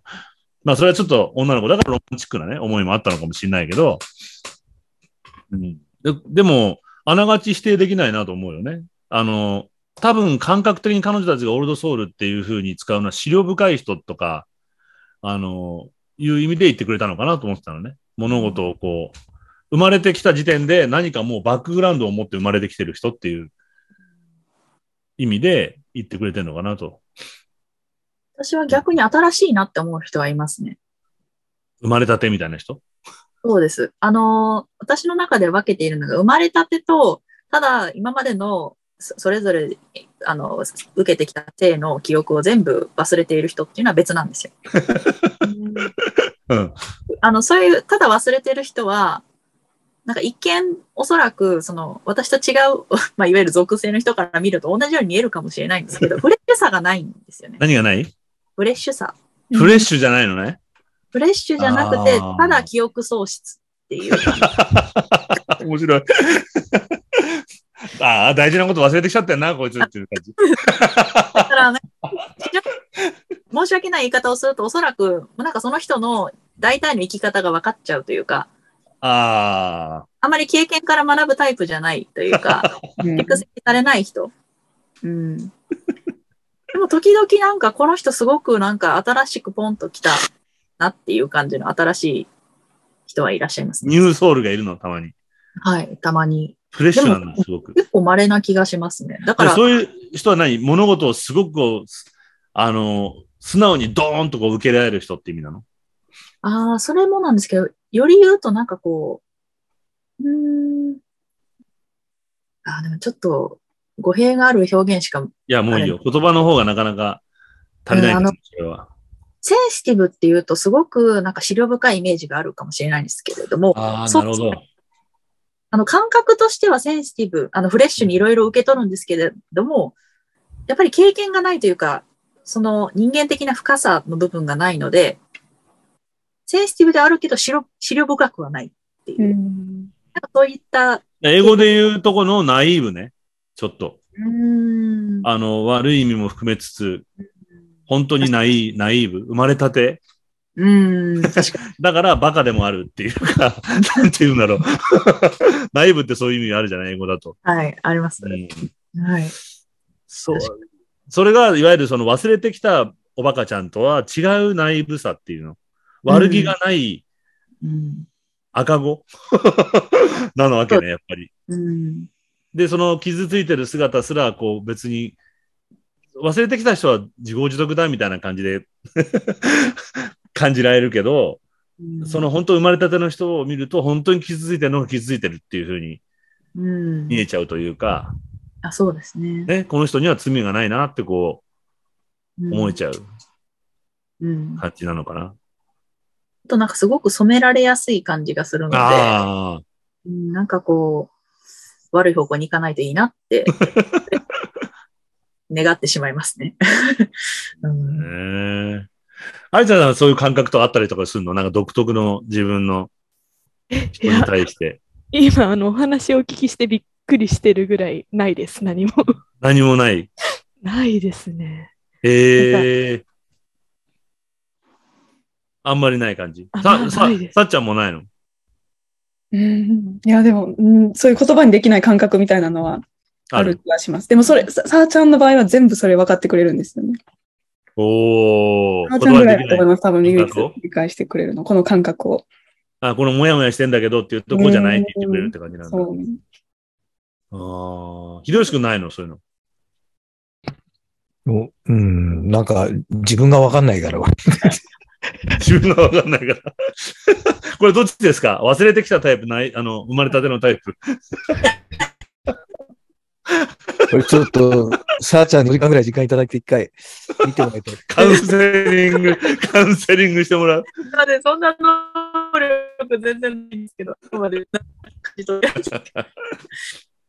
でもどうなんだろうね。あの、こう人間の第一で直感で判断しちゃいけないと思いながら、もう前もこなしたかもしれないけど、やっぱり人間には、その、こいつの目つきおかし、なんか気に入らないなとか、うん。なんか怯えたよ様子だなみたいな、言語表現にはない第一印象で相手のことを理解できちゃうことって、結構やっぱあったりするよね、きっとね。うん。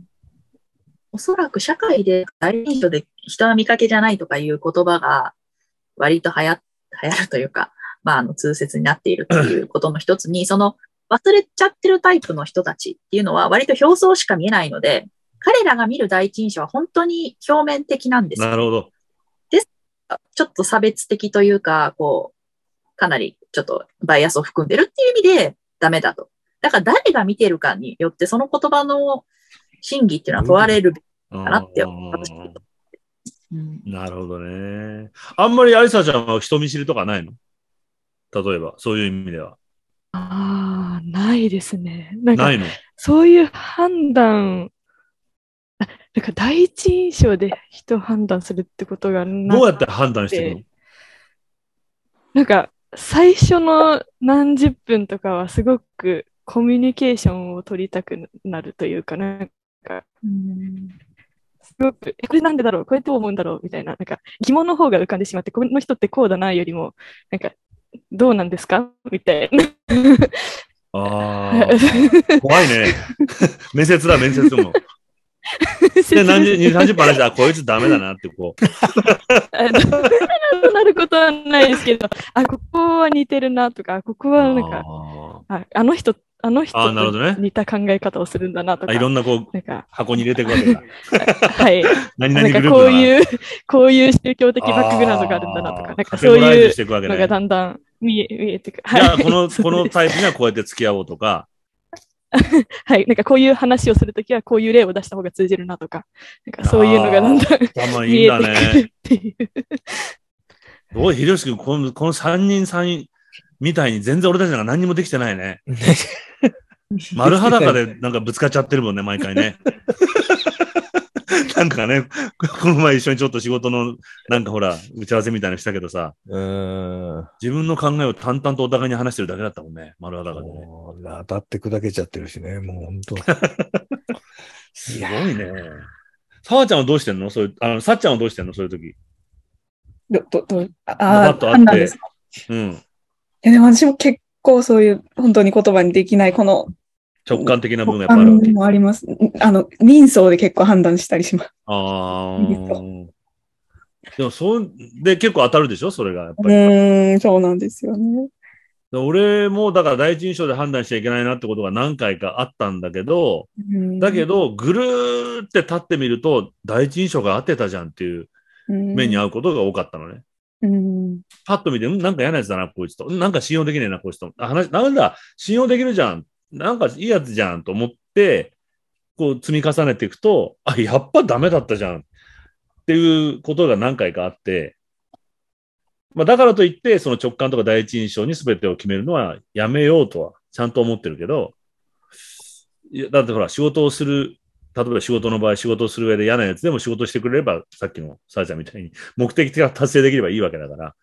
で、ある程度、第一印象がダメでも、じゃあこうやっておお二人がおっしゃるように、じゃあこうやって使えばいいんだなってことは最近覚えたけど、なんでそうなったかっていうと、丸々信じちゃったら、こっちが、あ、こいつ、あの嫌な感じがするけど、話してみたらちゃんと仕事してくれるみたいだから、信用しようと思って信用しちゃったらダメってこと。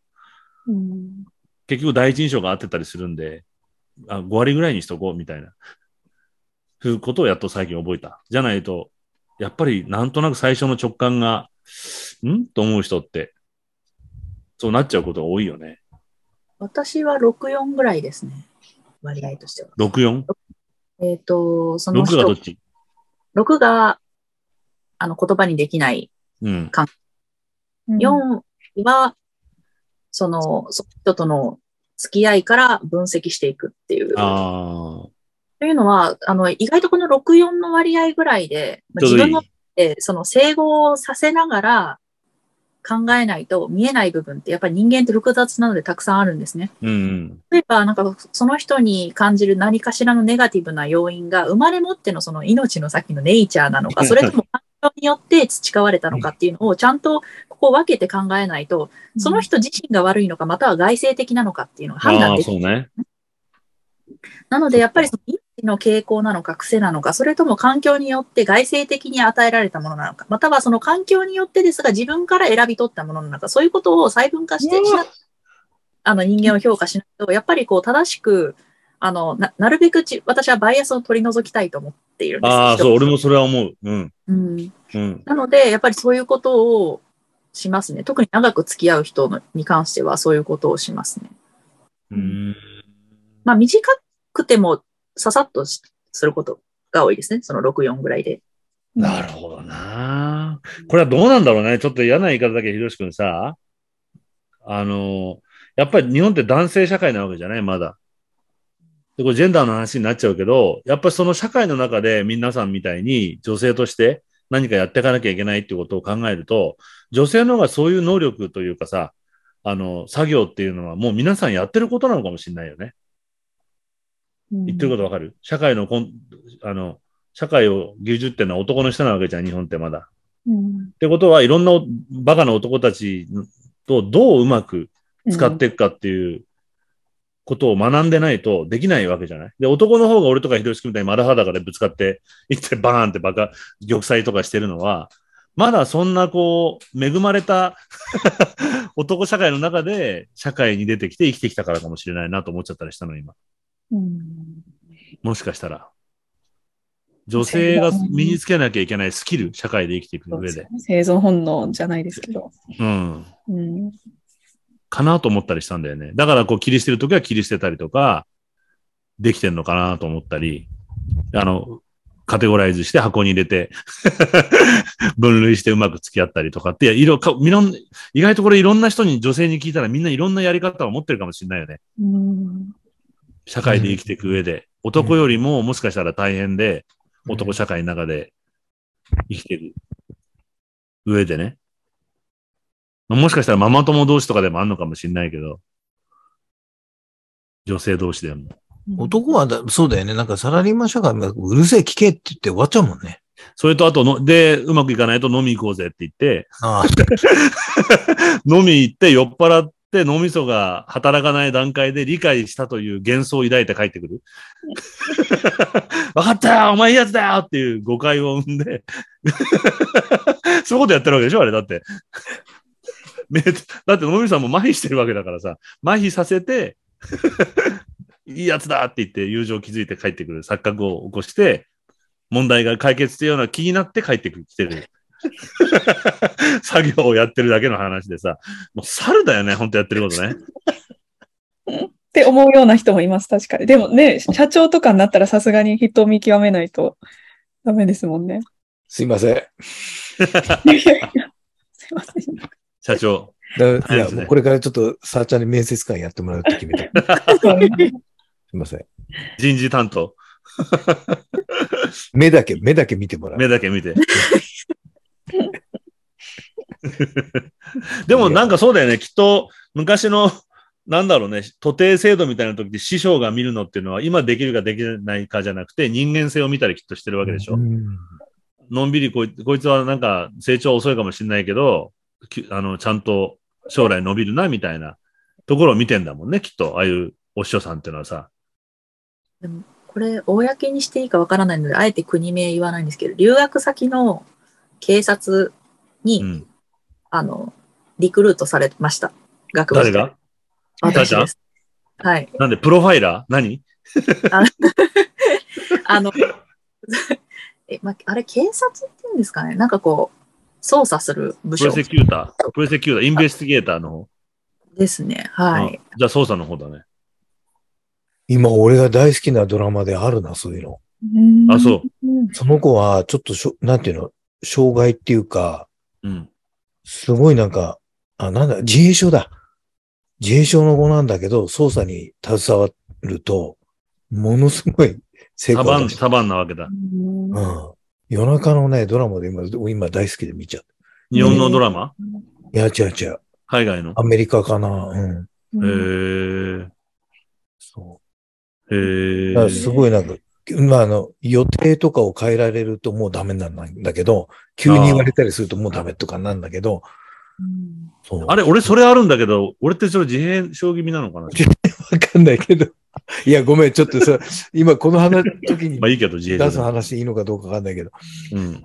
いや、すごいんだよね、能力が。へーいやーそれはどういう、でもさ、例えば立場で雇うんだろうね。あのー結構さ、ごめん、海外の警察って本当にさ、霊媒師雇ったりしてるじゃん。うんサイキックを本気で雇って捜査に使ったりするんだよな、あの人たちね。うんでも日本って多分さ、国家試験受けたりとかいろんなことやんなんか、公務員として 雇ってくんないじゃん、そんなの。どうや、どういう風にして雇うんだろうね、それ。でも本当に多分自閉症の人雇ったりとか、できる人は雇うんだよね。日本はわかんないですけど。そもそもさあちゃんは何を持って、どういう風に？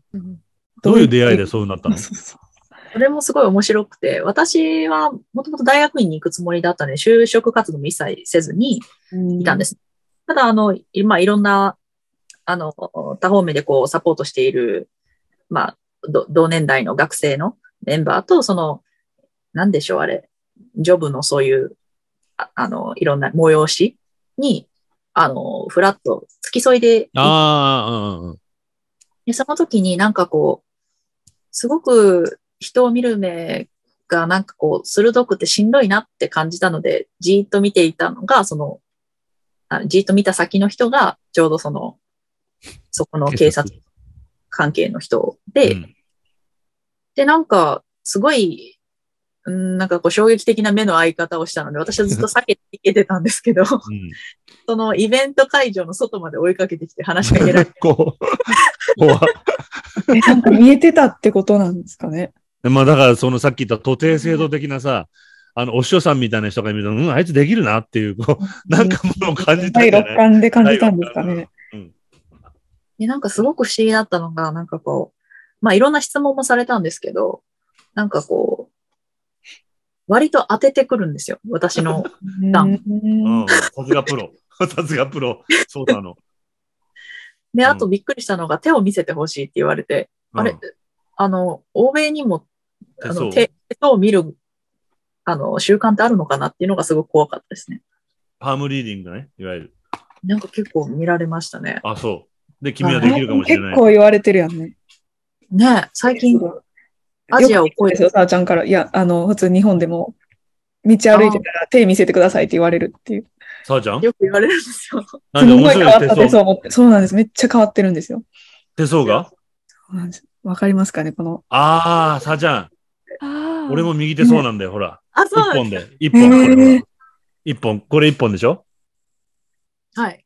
これね、天下取りの手相って言われて、俺、い全然取れてないんだけど。徳川家康が、徳川家康がそうだったんだよね。両手。あーえー俺は片手だけ。これ、この一本繋がって。でも最近切れ、なんか昔より切れてきたなと思うんだけど、こうやるとほら、一う本。ん手って書いてあるんだよね。本当に。手って書いてあるんですよ。あここがここまであるんです。あ、それはない。それはもう、もう300年ぐらい生きたよ。ここ、あ手の裏まであるっていうのがなんかすごくミソらしい。えーよくわかんないんですけど、私は手手相のことは。で、結局何？その警察の人はじゃあ、彼も長い間、そういう捜査で人を見てきた、たおそらく力で、パッとさーちゃんを見て、この子はちょっとできる子だなと思ったってことなのかね。あの、そうなんです。永住する気、ここの国に永住する気はあるかって第一つ目の質問で聞かれて、あ、じゃあもういきなり留学生だってことも分かったわけだ。日本、あ、そうまあですね。この国生まれのアジア人じゃないってことも。へえ。なんかその、なぜ私に興味を持ったのかっていう、まあ、いくつか、あの、挙げていただいたんですけど、そのうちの一つが、なんかその、土地との相性もいいし、あとその、まあその、操作するにあたってというか、やっぱ相性が大事だと。な何が大事？土地の、これもど属性って言っていいのかわからない人の相性ね。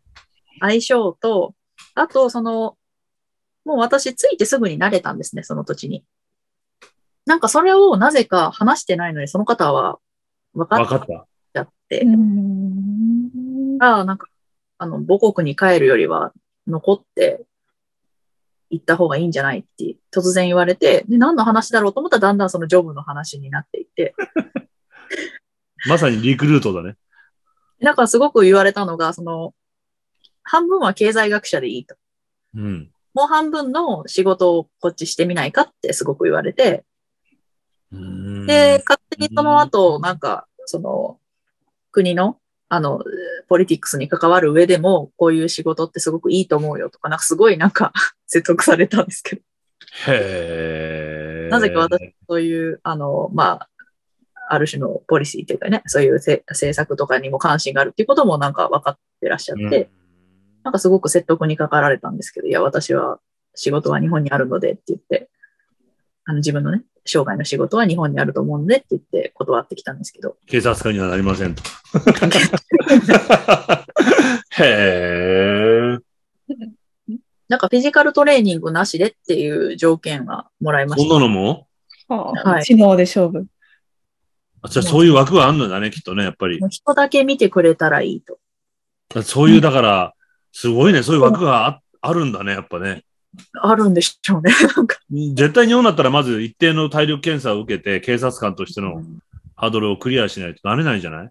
うんだから多分さっき言った俺が言ったそのね、アメリカ人が霊能者みたいなのをやたまに雇ったりとか、その、本当にあるのかどうかわかんないけど、自閉症の人を雇ったりするっていうのもそういう枠がきっとあるってことだよね。体力的なこととか、柔道とか、できなくても別に。ねえ。ああ、それってでもいい、いいシステムだな。うん。なんか一見その霊能者を雇うみたいなことって、日本人からするとおかしいんじゃねえのみたいなことで、テレビでこう、報道されることあるけど、できる人は使った方がいいもんね。うん多様性の一環ですよ。うん。ま私全然霊能者じゃないんです。あわかるけどね。何よ、だから、何枠かわかんないんですけど。これ本当にファーストコンタクトなんですかね？なんかもっと別の場所で目つけられてて、実は調べられてて、そこに来るって分かってたそうかもよ。あ、なるほど。怖いな。でそれも怖いけど。も確かにあの、同窓の先輩って、うんまあ、情報を仕入れられないわけではないとは思うんですけど、どうでしょ。う？うん、同窓の先輩だったわけ？そうですね。その、あの、学内のジョブの次あーあー、じゃあそうかもよ。警察だけあって調べられてるかもよ。実は。来たと思って。もう全部、すべて、すべて仕組まれてたかもよ。友達に付き合ってっていうのももう、あそこから。そっからそうそうそう。実は、罠だったかもしれないよ、もう国家の。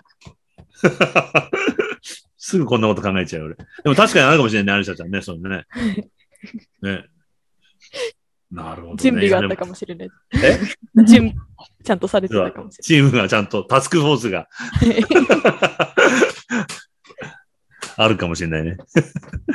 いやー、でも面白いね。そう考えると本当にこう、なんだろうな。俺思うんだけど、この前も言ったけど、本当は世の中ってすごくこう、こんなに複雑なものなのに、なんでこんなに単純化されて提示されるのかがね。で、だから単純化した会話しかできないわけじゃない？さ、あの、まあ、さっちゃんが言ったみたいに、そういう話をしてくれる人がいないってうんねえ。なんでこんな単純化して提提示されるというか、なんでなんだろうね。で、そこには当てはまった人が幸せになれるっていうシステム？なわけだよね。あんまりこんな話してると、無駄なことだよね、人生にとって。実は。ね。でも本当はこうなわけだよ、きっと。複雑で、いろんな、いわゆるこう、直感的なこととか、いろんなことで物事って決まったりとかしてることが多かったりうんするじゃない？うん。あの、どっかの政治評論家が言ってたけど、実は日本の官僚の経済政策なんてほぼ直感で決められてるって言ってたから、なまあ、それはデータがないって悪い、悪い証拠っていうことだと思うんだけど、うんよくさ、あの、さあちゃんの言うね。日本でデータ全く無視して、直感で、悪い意味の直感だと思うけど、でもね、世の中って意外と本当に行動経済学ってのも実際それを読み解こうとした経済学なわけじゃない？合理的に物事を消費者なんて判断してなくて、意外と直感的に判断してたりとかするから、うん。それを読み解こうとしたのが行動経済学だったりするじゃない？だとすると、もうちょっと、まあ、ここには、どうしても俺これが最近ずっと気になってこの話しちゃうんだけど、今してた話ってやっぱり、右脳的な感覚の話じゃない？言語化できないっていうのはまさに。うんで、世の中っていうのは左脳的にこう作られてるから、学校教育にしてもシステムにしても、もうちょっとこの右脳を 言語化できないこの感性というか、うんなんかこんな風にできないのかなと思っちゃったりするんだよね、俺。すごく反省しましたね。なんで、あ、左脳的なの？アリさっゃんって。き さっきの話からも多分お分かりの通り、とても左脳的な考えをして今まで生きてきたのかなと。で逆に俺それができる人に対するさ、猛烈な憧れがあるのよ。そうなんですか。コンプレックスがすごくあるの。俺って自分でやっぱ客観視すると、右脳ばっかりでしか生きてないから、うんちゃんと左脳が働けと思っちゃうんだよね。なんか理由がないと安心できないみたいな部分が。あ、俺理由があると不安になるのよ。あそうなんです正か。反対。へーなんかその直感、直感も、え、なんか直感ですら、その瞬間にそう思ったけれども、あの、すぐに出てこなかった理由が必ずあるはずだみたいな考え方をしてう何？どういう後からのもう一回、もうわかんない？何？直感、直感って本当に0.1 0.1秒とか、なんかもうその場でパッて思うことだと思うんですけど、それですらおそらく、あの、根根拠があるだろうと思ってしまう。ああ、だからさっきのその、なんだっけ、属性の話と価値の話のとこと似てるわけね、やっぱね。あそうですね。似てるかもしれないです。俺はなので、ね、それで後からちゃんとこの直感はどんな根拠があったんだろうって考えて、結局なんか左左脳的に処理をするっていう。俺一生懸命それやろうとしして、どうにか右脳をコントロールしようって努力してんだけど、あの、遅刻するっていうさ、本当に幼稚園なんだけど、俺、遅刻するのも、その時右脳がやることを思いついたことをやっちゃうわけ。うん。言ってることわかる？前のオーストラリアのガールフレンドに怒られたんだけど、時間がない、時間がないって出かける準備して、なんであなたはシルバーアクセサリーを磨き出すの？と。あつけようと思った瞬間に、汚れてることが気になって、もうこれを解決しないと、もう右脳がここで発達、動き出しちゃうわけ。これをきれいにすることが楽しくてしょうがなくなってきちゃう。ので遅刻するわけ。あ、これは今やらなくていいことだよねっていうことが、佐野がちゃんと言うこと聞かせないと、だけど、自分でも偉いなと思うのが、番組のこう、構成をしてたりとか、文章を作ってたりすると、自分でも驚くようなことが思い、文章ができたりするのよ、やっぱり。よくこんなこと思いついたな、俺偉いなっていう。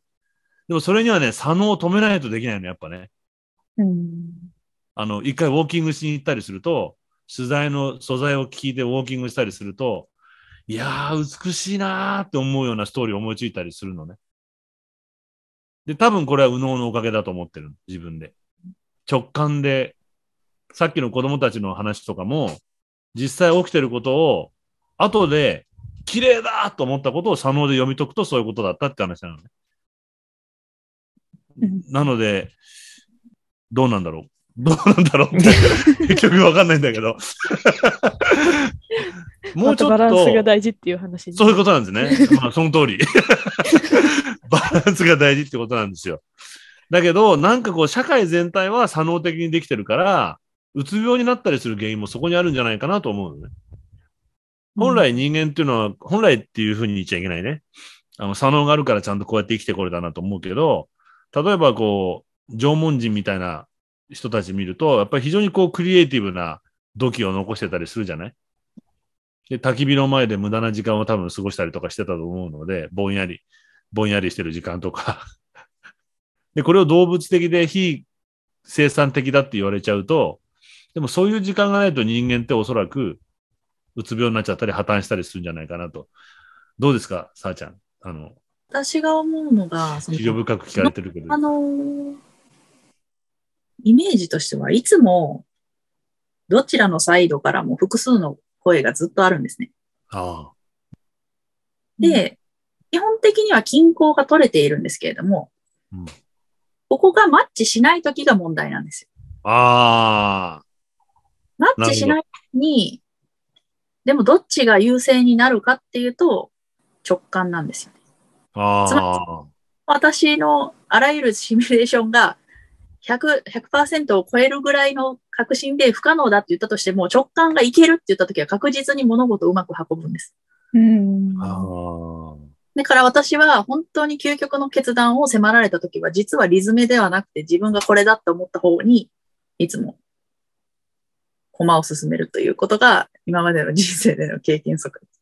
だから、右脳左脳ってよくいろんな議論あるんですけど、基本は両両方、両者を大事にしてるんですけれども、究極にどっちだって言われると優勢になる、なり得るのが直感の方ですね。それはもうさ、さあちゃんレベルになるとさ、羽生なんとかみたいなもんでさ、あの、将棋指す子？羽生だっけ？違うわ。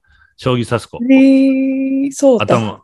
ああ、そう、なんとかそうたくんみたいなもんで、はい将棋を指す人ってさ、もう、もう何百手ってうわーって計算してやってるけど、おそらく最終的には集合値を決断してんのって直感だよね、あの人たちって。